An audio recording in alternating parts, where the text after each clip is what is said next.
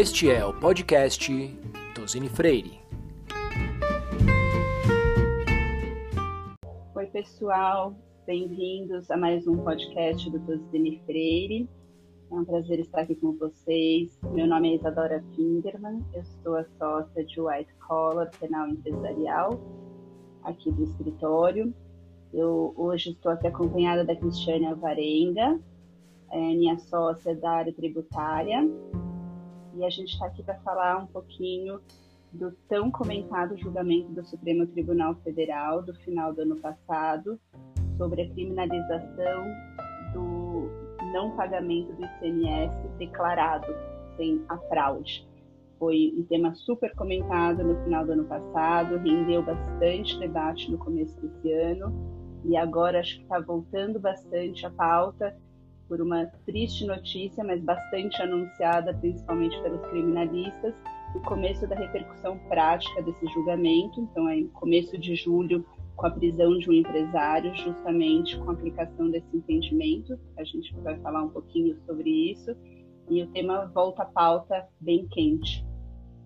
É, então, vou começar explicando aqui para vocês um pouquinho o que, que foi esse julgamento, qual é, em que condições ele chega e em diversos momentos a gente precisa aí pedir ajuda para os universitários, conversar com o tributarista para entender qual é a discussão tributária de fundo, para a gente entender também a repercussão e o perigo desse julgamento daqui para frente. Confesso para vocês que, como criminalista que vem alertando, como todos os meus colegas criminalistas, alertando para o aumento de um estado policialesco nos últimos anos, ou seja, um aumento de condutas tidas como crime uh, e o uso do direito penal para forçar certas condutas no cidadão é, é, algo que não é novo no Brasil, vem sendo usado uh, de maneira, ao meu ver, bastante equivocada e minando o Estado democrático de direito e aí na área fiscal, tributária, sempre com muita força, usando o direito penal para forçar a uma, uma maior arrecadação tributária.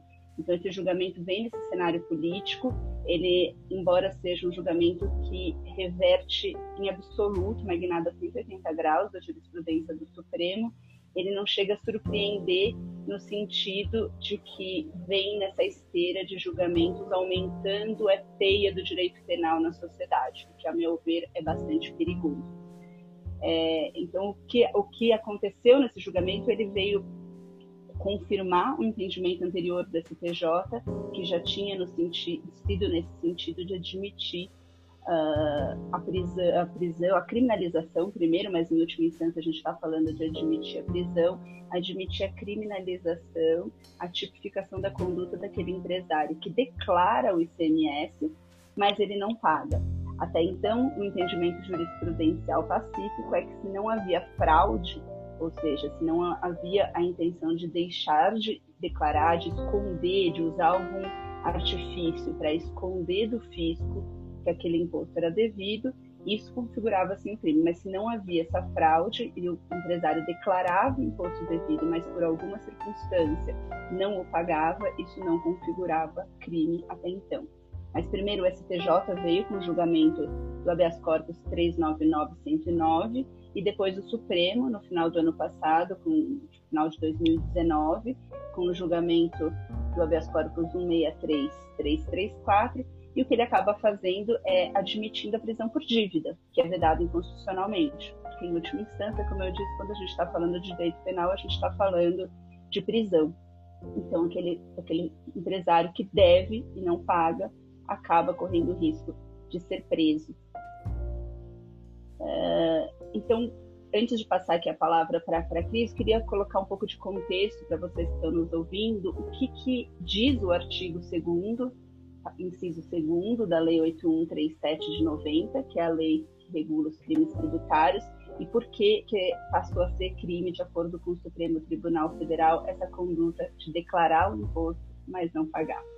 Então, o artigo 2 diz o seguinte: constitui crime o fato de deixar de recolher no prazo legal o valor de um tributo ou contribuição social descontado ou cobrado na qualidade de sujeito passivo de obrigação e que deveria recolher aos cofres públicos. A pena prevista para esse crime é de detenção de seis meses a dois anos.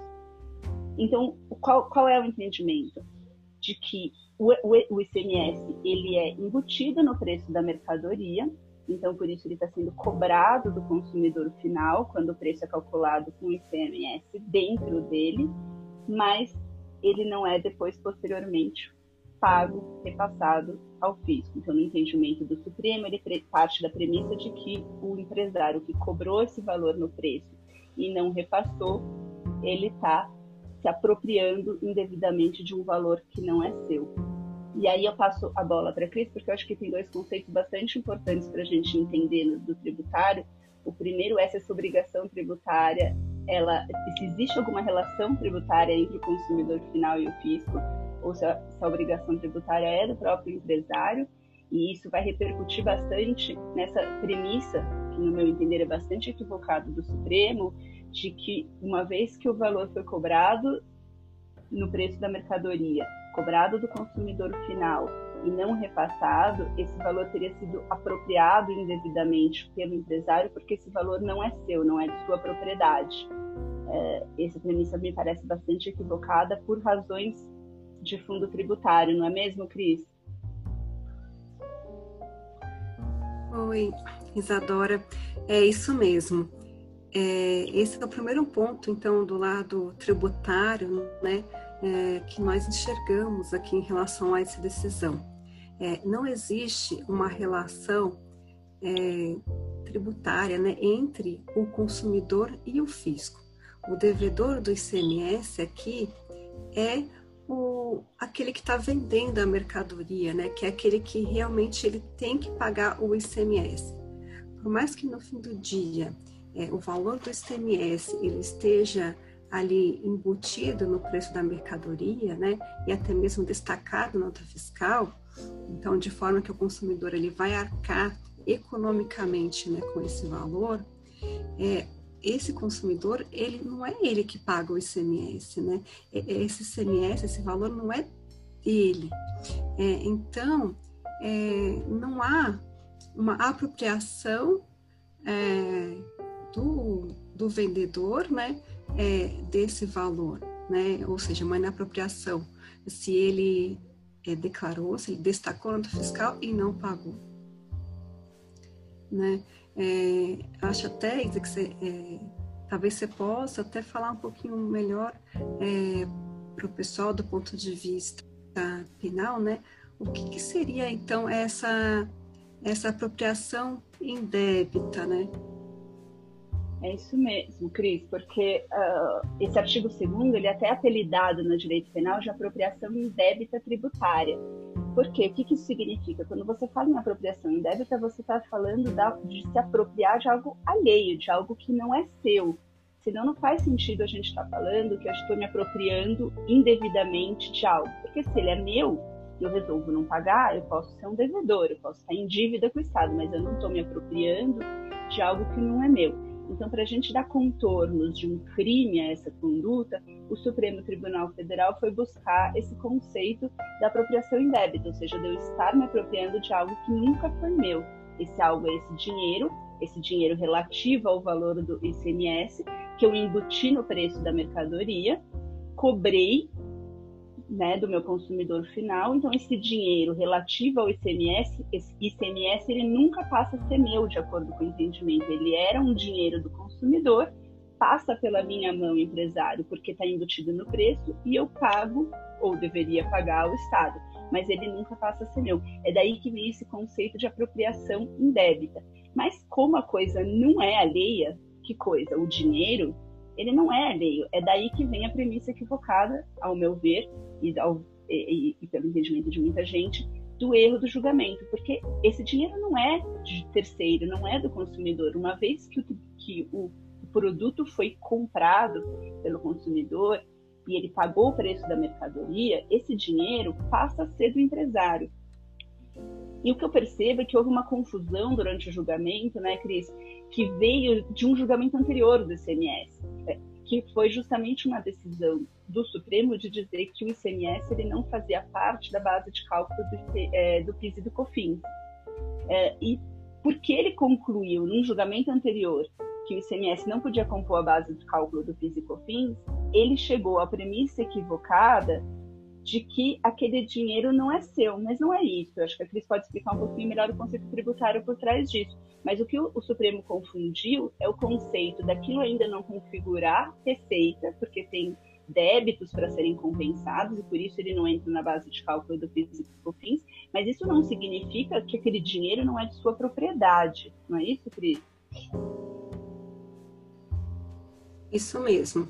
É, no julgamento que o Supremo decidiu é, pela exclusão do ICMS da base de cálculo do PIS da COFINS, o Supremo quis dizer o seguinte, que o ICMS não é receita é, do contribuinte, né? não é receita daquele vendedor da mercadoria.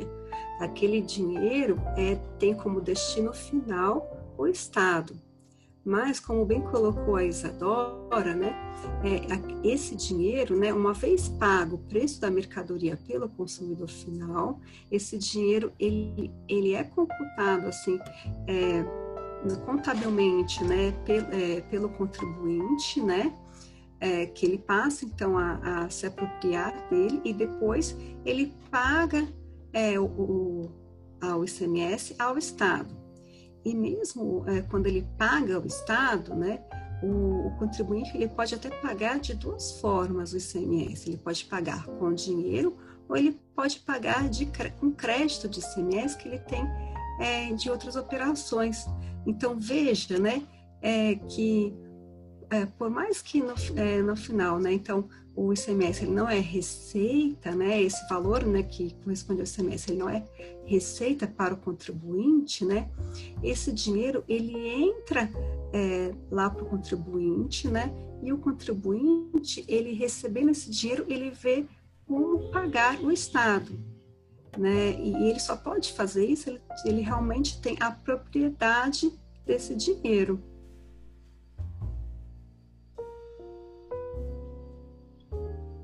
Isso aí. Então, por esse raciocínio, dá para a gente ver que a principal premissa que o Supremo partiu para chegar a esse uh, entendimento no final do ano passado, ela é facilmente desmontada, porque o dinheiro ali que está tá na mão, vamos dizer assim, do, do, empresário, ele é seu. Ele passa a estar na sua esfera de propriedade. Então, não tem uma apropriação de coisa alheia. Se por algum motivo ele deixa de pagar aquele CMS que está descontado na nota, está declarado, ele não está usando nenhum artifício para esconder aquilo do fisco, mas ele simplesmente não pagou, porque está numa crise econômica, por exemplo, e não tem condições de pagar, ele não está se apropriando de um dinheiro que não é dele, que era do consumidor, ele está ficando com o dinheiro que é dele e se tornando um devedor, mas não um criminoso. Mas não é só essa premissa que é equivocada. Tem uma premissa de caráter lógico, que não é nem tributário, é, que também foi bastante equivocada no julgamento. Porque usou-se um, um, racional para justificar também essa mudança de jurisprudência, e foi um racional de concorrência no mercado. Porque o que os ministros trouxeram foi que o não pagamento do ICMS cobrado, ele trazia vantagens econômicas de dimensão concorrencial àqueles comerciantes, aqueles empresários que optavam por não pagá-lo. Então, qual era o raciocínio? Qual foi o raciocínio? Bom, se eu estou usando de, desse artifício de, de, não pagar o ICMS, eu estou tendo vantagens no preço da mercadoria e, portanto, eu estou uh, tendo vantagens concorrenciais e econômicas, o que também é vedado no ordenamento jurídico. Mas, ao meu ver, o raciocínio ele é quase teratológico, porque, é, na verdade, se você quer ter uma vantagem econômica no preço, e conseguir cobrar um preço mais competitivo do consumidor final usando o ICMS para tanto, na verdade o que você tem que fazer é não embutir o valor do ICMS no preço. Você não cobra e aí você consegue ter de fato uma vantagem de preço e você já não cobra esse valor do semestre porque você já pretende não pagar, tudo bem? Mas você não tem vantagem concorrencial, porque o preço ele foi menor justamente porque eu não cobrei, então eu não estou me apropriando de coisa alheia, porque eu não cobrei do consumidor final. Se eu cobrei e me apropriei segundo o entendimento equivocado, novamente vale insistir, mas segundo o entendimento do Supremo, se eu cobrei e me apropriei, é porque o valor estava embutido no preço, e, portanto, ele não era um valor menor, ele não era um valor mais competitivo, como quis crer o Supremo. para ele ser mais competitivo, significa que eu não embuti o valor do tributo no preço, então, portanto, eu continuo sendo devedor, mas não há apropriação indébita, porque eu não cobrei nada de terceiro, segundo esse entendimento de que seria apropriação indébita, coisa que eu discordo na premissa. É, então, vejam que assim, as, as premissas das quais partiram, das, das quais partiram os ministros do Supremo, elas são equivocadas. Há também uma premissa de que o legislador não traz palavras inúteis no texto da lei. Então, se o texto da lei fala em tributo descontado ou cobrado, como descontado existem já exemplos pacíficos na jurisprudência, a palavra cobrado tinha que ter algum sentido. Então, só pode ser aquele valor cobrado do consumidor final, porque não existem tributos cobrados entre entes privados, o que também não é verdade. Então, as premissas para o julgamento elas foram todas muito equivocadas. Agora, o que traz de consequência prática desse julgamento, que eu acho que é o que mais importa para quem está nos ouvindo? Como isso pode impactar a minha vida? Eu acho que traz algumas. A gente não vai ter, não consegue esgotar as consequências práticas uh, desse, desse julgamento, mas traz algumas muito latentes que trazem um impacto direto na nossa vida. Então, acho que a primeira delas, que todo mundo tem que parar para pensar, é o que a gente chama de política criminal. O que é uma consequência de política criminal? Se o Supremo vem e diz, olha, se você declarar um tributo e não pagar, você não está cometendo fraude, mas mesmo assim você corre o risco de ser preso, você mesmo está me dando a informação de que não pagou, que, que mensagem você está passando ao final para o cidadão? É melhor eu não declarar, porque aí é mais difícil de eu ser pego. Ou seja, o incentivo à fraude, ele é consequência direta desse entendimento do Supremo. É um incentivo até a um crime mais grave. Então, quando a gente pensa em direito penal, a gente sempre tem que pensar na consequência, qual o recado que a gente está passando para a sociedade, porque a gente chama de política criminal. E aqui é um recado muito ruim, é melhor você fraudar, é melhor você não dar informação, porque o risco de você ser pego é menor, embora o crime seja mais grave, do que você declarar e não pagar, porque aí o crime está estampado ali é muito mais fácil de você responder por esse crime.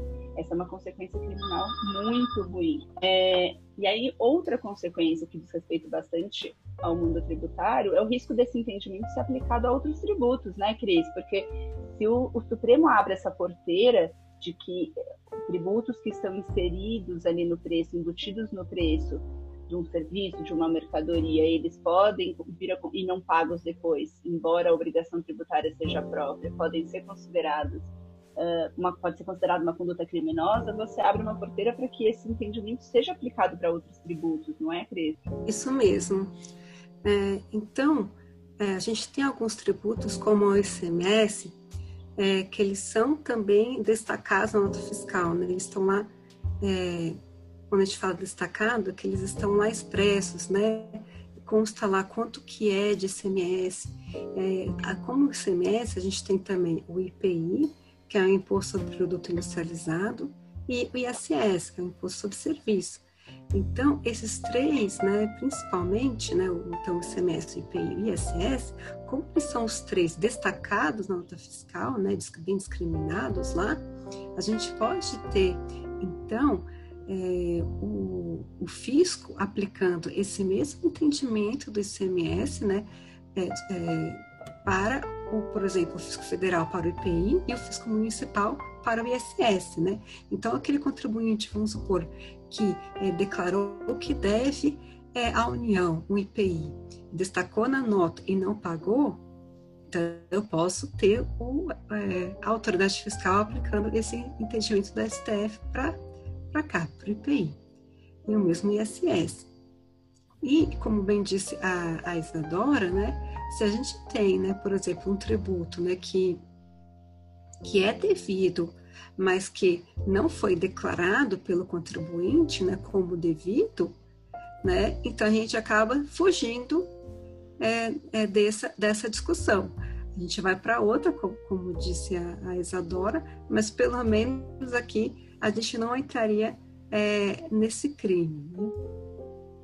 Na esfera criminal, né, Cris? Porque vamos lembrar que a esfera criminal ela é de responsabilidade pessoal do administrador da empresa, do diretor da empresa no direito penal brasileiro não existe a responsabilização penal da pessoa jurídica, salvo exceção dos crimes ambientais. Então, a gente está falando aí de uma responsabilização pessoal dos administradores bastante grave. E aí, na área penal, a gente tem algumas outras consequências graves. Uma muito importante é a questão da prova. No direito penal é tão importante, tão relevante. Se você está dizendo que existe um, valor, uma parte daquele preço da mercadoria que se referia ao ICMS. Então, é dessa parte que a gente cobrou do consumidor e, sob a ótica do Supremo, se apropriou e não passou adiante para o fisco. É esse é o crime?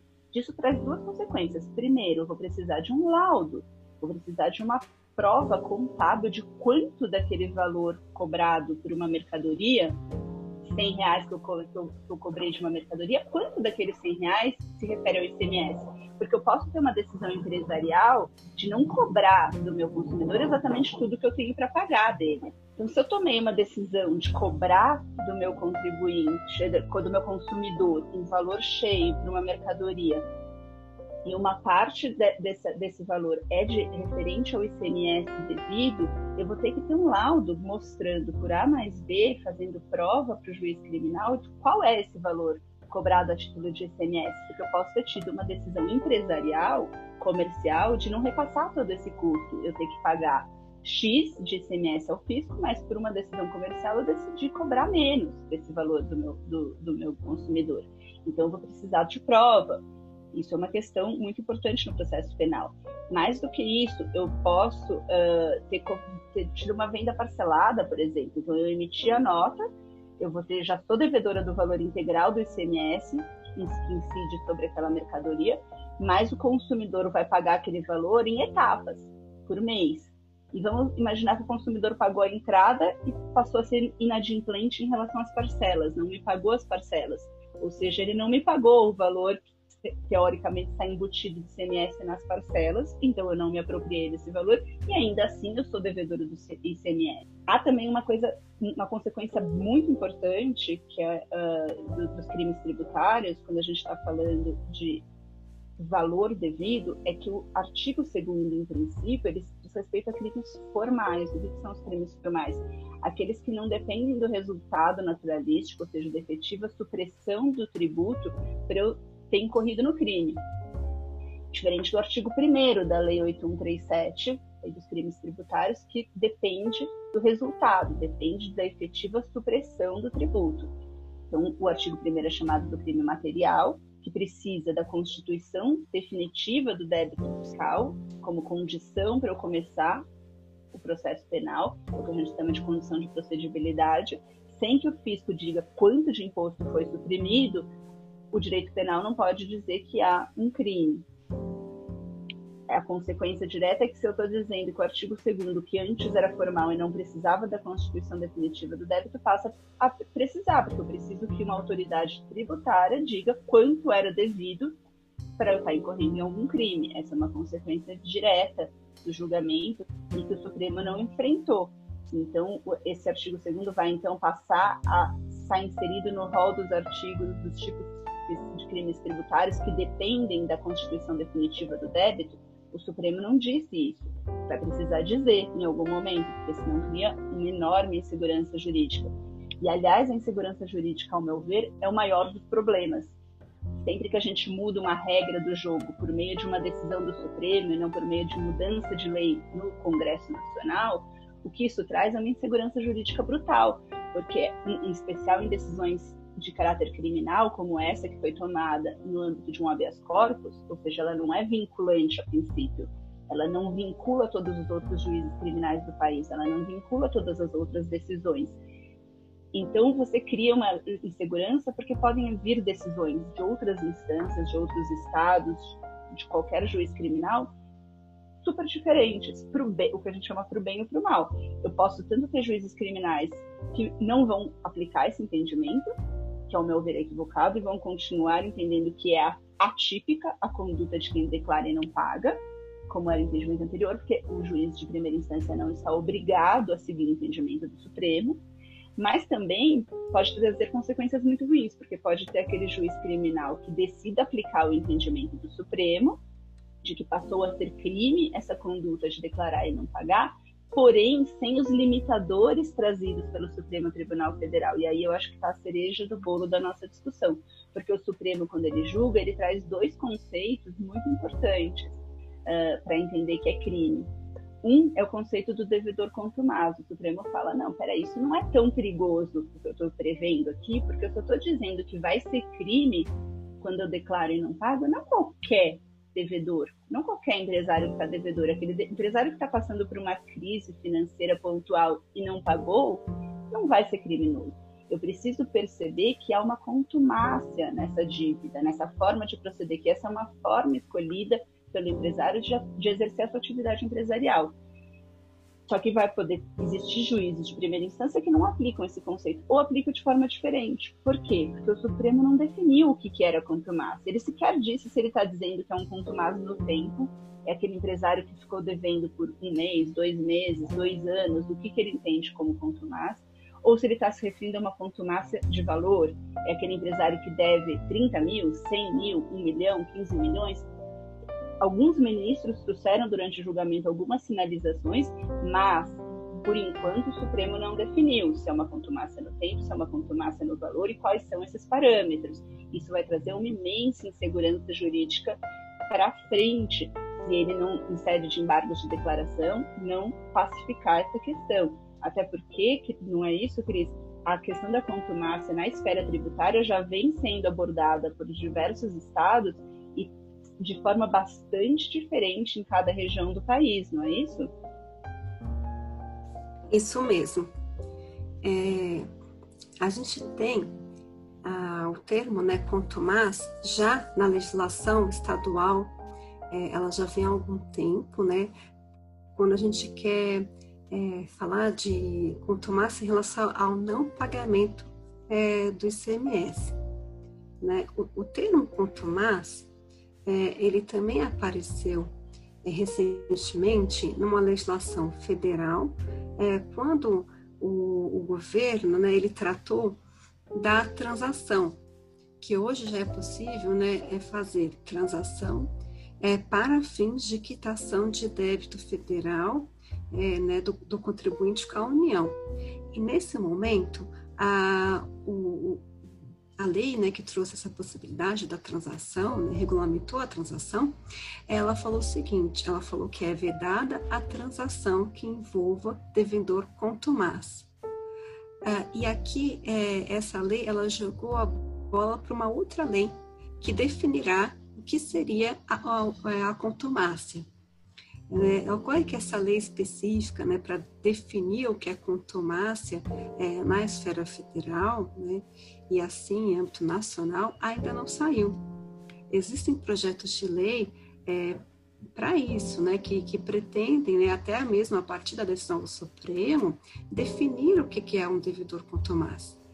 É, né, mas enquanto a gente não tem, então, uma lei específica, né, uma lei federal, né, é, que possa, né, a nível nacional, definir o que é contumácia, o, o contribuinte fica à margem das definições existentes na legislação tributária estadual, específica para o ICMS, né, que trata disso.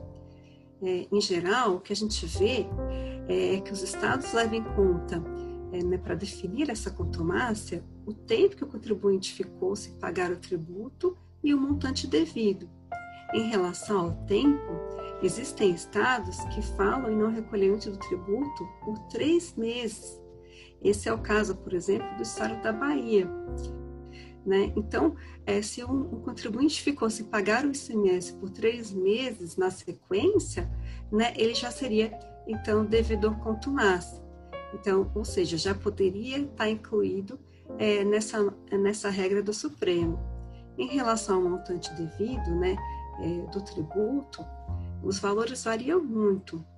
É, em pesquisa, eu identifiquei que o, o, menor valor, dentre os valores, o menor valor exigido para que seja configurada a contumácia é, foi o, o, estado do Mato Grosso, que ele exige é, que o contribuinte ele fique sem pagar um valor de no mínimo 100 mil reais. É, então, se ele ficou então por, por alguns meses sem pagar e no final chegou a um valor é, de 100 mil reais devido ao Estado, então esse contribuinte já seria contumaz. E aí, até é, no, no próprio caso, né, Isa, acho que você pode até comentar melhor, é, que, que a gente nem chegou né, em valores assim, né, expressivos, ou, ou, ou então talvez verificação do, perto, do tempo. Cris. É, nem perto, eu ia falar isso. Olha só o absurdo da decisão, com todo o respeito devido ao nosso Supremo Tribunal Federal. O, se no tributário o menor valor possível indicado para ser caracterizado quanto mais a 100 mil, no caso concreto da habeas que estava sendo julgado, a gente estava falando de uma dívida de 30 mil reais. Então, os ministros sinalizaram que eles estavam falando de dívidas em torno de 15 milhões durante o julgamento, que não, empresários com dificuldades financeiras pontuais não precisavam se preocupar com a mudança da jurisprudência, mas no caso concreto que eles mesmos estavam julgando a questão, eles decidiram condenar aquelas pessoas por uma dívida de 30 mil reais. Eles não aplicaram o, o próprio entendimento ao caso concreto. Veja um absurdo. E aí que está o perigo de uma decisão dessa, porque é uma decisão tão aberta, traz tanta segurança jurídica que o que a gente percebeu é que não, os parâmetros sinalizados, não definidos ainda, mas sinalizados pelos ministros do Supremo, não foram aplicados sequer por eles, nem mesmo no caso que estava sob julgamento.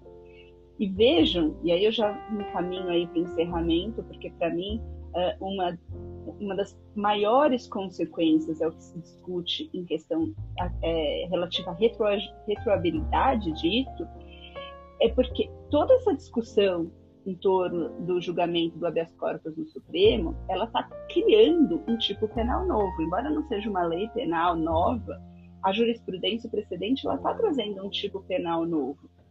E a discussão que se trouxe é esse novo entendimento, ele retroage?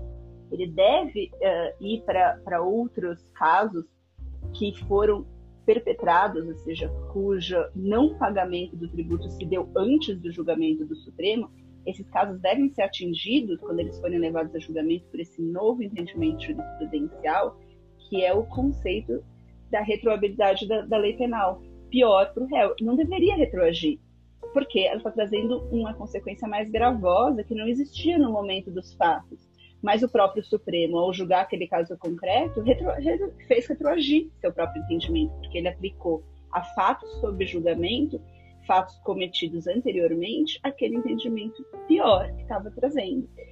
Então, isso vai acontecer muito, e vai acontecer como aconteceu, e o que eu disse no começo da fala, e com isso eu queria encerrar a nossa discussão aqui, já está acontecendo. O caso de começo do mês, de julho de 2020, da prisão de um empresário de uma, uh, uma rede de eletrodomésticos famosos aqui, que ficou preso por pouco mais de 24 horas, é, ele foi preso com aplicação desse entendimento, porque ele era devedor de ICMS, declarado, mas não pago, devedor contumaz, de acordo com a acusação, mas aplicando esse entendimento, mas para fatos cometidos anteriormente ao julgamento. Então, retroagiu, retroagiu a fatos pretéritos, e vai retroagir muito é, a pesquisa que a gente fez alguns meses atrás já mostravam 39 acórdãos e 187 decisões monocráticas no STJ aplicando esse entendimento a casos anteriores.